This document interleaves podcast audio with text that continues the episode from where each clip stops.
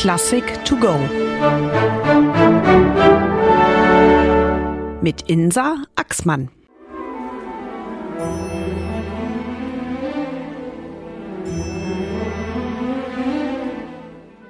Ludwig van Beethoven war nicht der einzige Komponist, der ertaubt ist. Auch der 1824 geborene Friedrich Smetana teilte dieses Schicksal. Bei der gefeierten Uraufführung seiner sinfonischen Dichtung Die Moldau am 4. April 1875 in Prag hörte der Tscheche jedenfalls keinen Ton und somit leider auch nicht den frenetischen Jubel des begeisterten Publikums.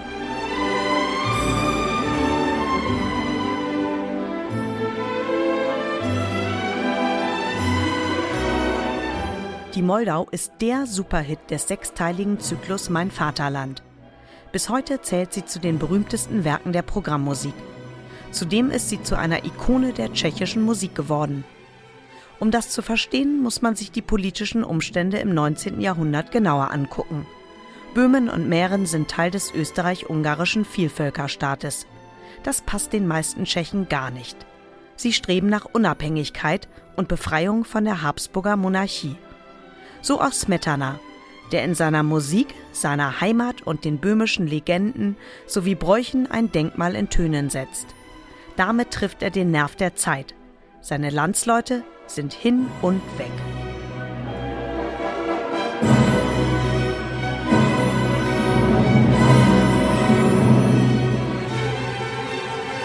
Dass Smetana sich das Kinderlied Alle meine Entchen vornimmt, es in Moll wendet und den Rhythmus ändert, um damit das eingängige Thema seiner Komposition zu schaffen, ist wohl nur eine Geschichte. Andere Theorien sprechen von böhmischen, spanischen oder hebräischen Volksliedern, die Smetana als Vorbild dienten. Wie auch immer, herausgekommen ist ein musikalischer Bestseller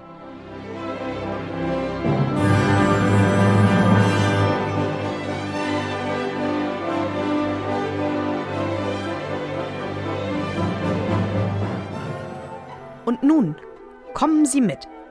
Wir begleiten die Moldau von der Quelle, genauer genommen den beiden Quellen, bis nach Prag. Flöte und Klarinette stimmen ein Wellenmotiv an. Wenn die beiden Quellen sich treffen, übernehmen die Streicher mit dem Hauptthema, das den majestätischen Strom der Moldau darstellt.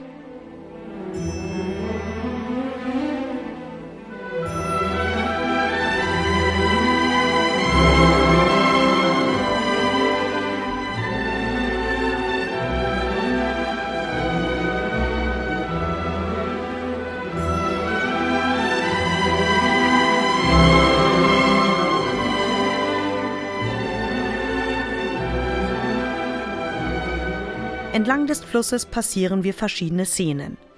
Hörner blasen mit Fanfaren zur Jagd.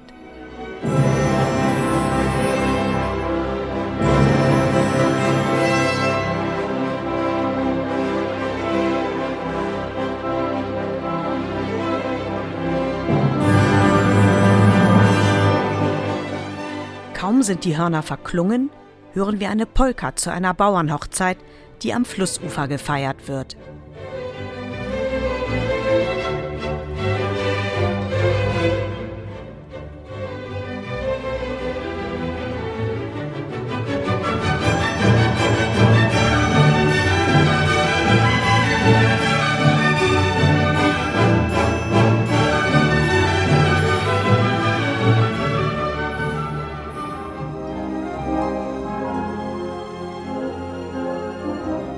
Einbruch der Dunkelheit und dem Aufgang des Mondes wird es still. Schließlich erscheinen tanzende Wasser- und Waldnymphen.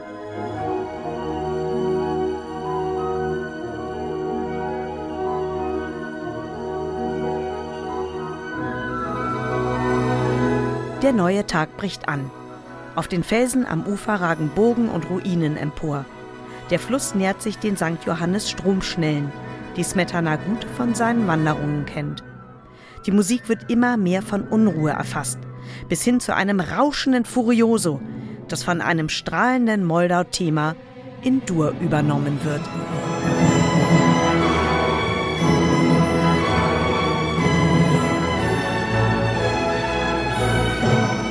Der mittlerweile breite Fluss erreicht die Felsen am Rand der Stadt Prag. Von dort entschwindet die Moldau unserem Blick, nach und nach in die Ferne in Richtung Elbe.